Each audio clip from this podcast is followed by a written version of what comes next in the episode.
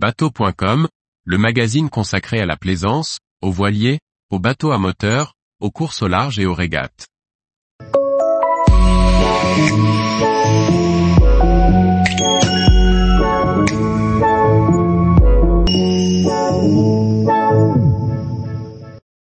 Solitaire du Figaro, une première étape qui se finit par une arrivée à surprise. Par Briag Merlet. La solitaire du Figaro aura livré un scénario à rebondissement dont elle a le secret sur sa première étape, entre Caen et Kinsale en Irlande. Avec deux bisous et un Irlandais premier sur la ligne et des modifications après jury, son résultat fait découvrir des noms peu connus dans la course au large. En voyant arriver en premier à Kinsale Benoît Tudury, jeune bisu peu connu du circuit des Figaro Beneteau 3 sur la première étape de l'édition 2023, la solitaire reste fidèle à son histoire de course à surprise. Le jeune marin de 29 ans est le premier à toucher terre en 3 jours 19h00 minutes et 25 secondes. Installé au sein du pôle Vendée Formation, il a quitté l'école de voile qu'il avait cofondée et où il enseignait en Méditerranée pour rejoindre sous les couleurs de Capso en cavale le circuit Figaro pour sa première saison en 2023. Discret bisu, le jeune homme avait déjà remporté l'Armen Race en Figaro cette année.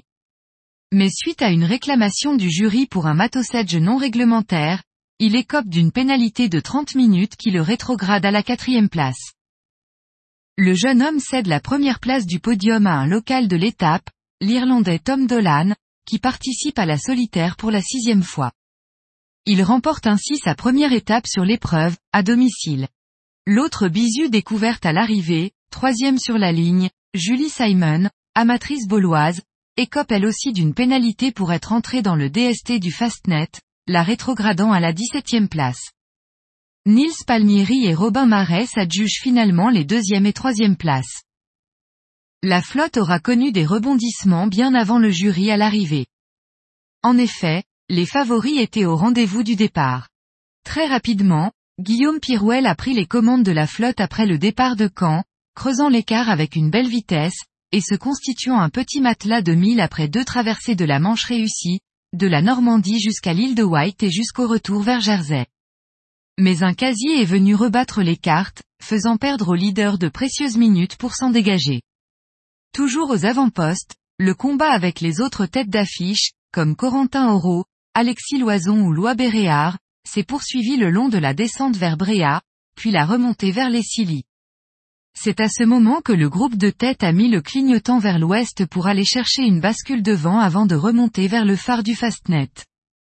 Un trio de marins, plus en retard, ont choisi la route directe.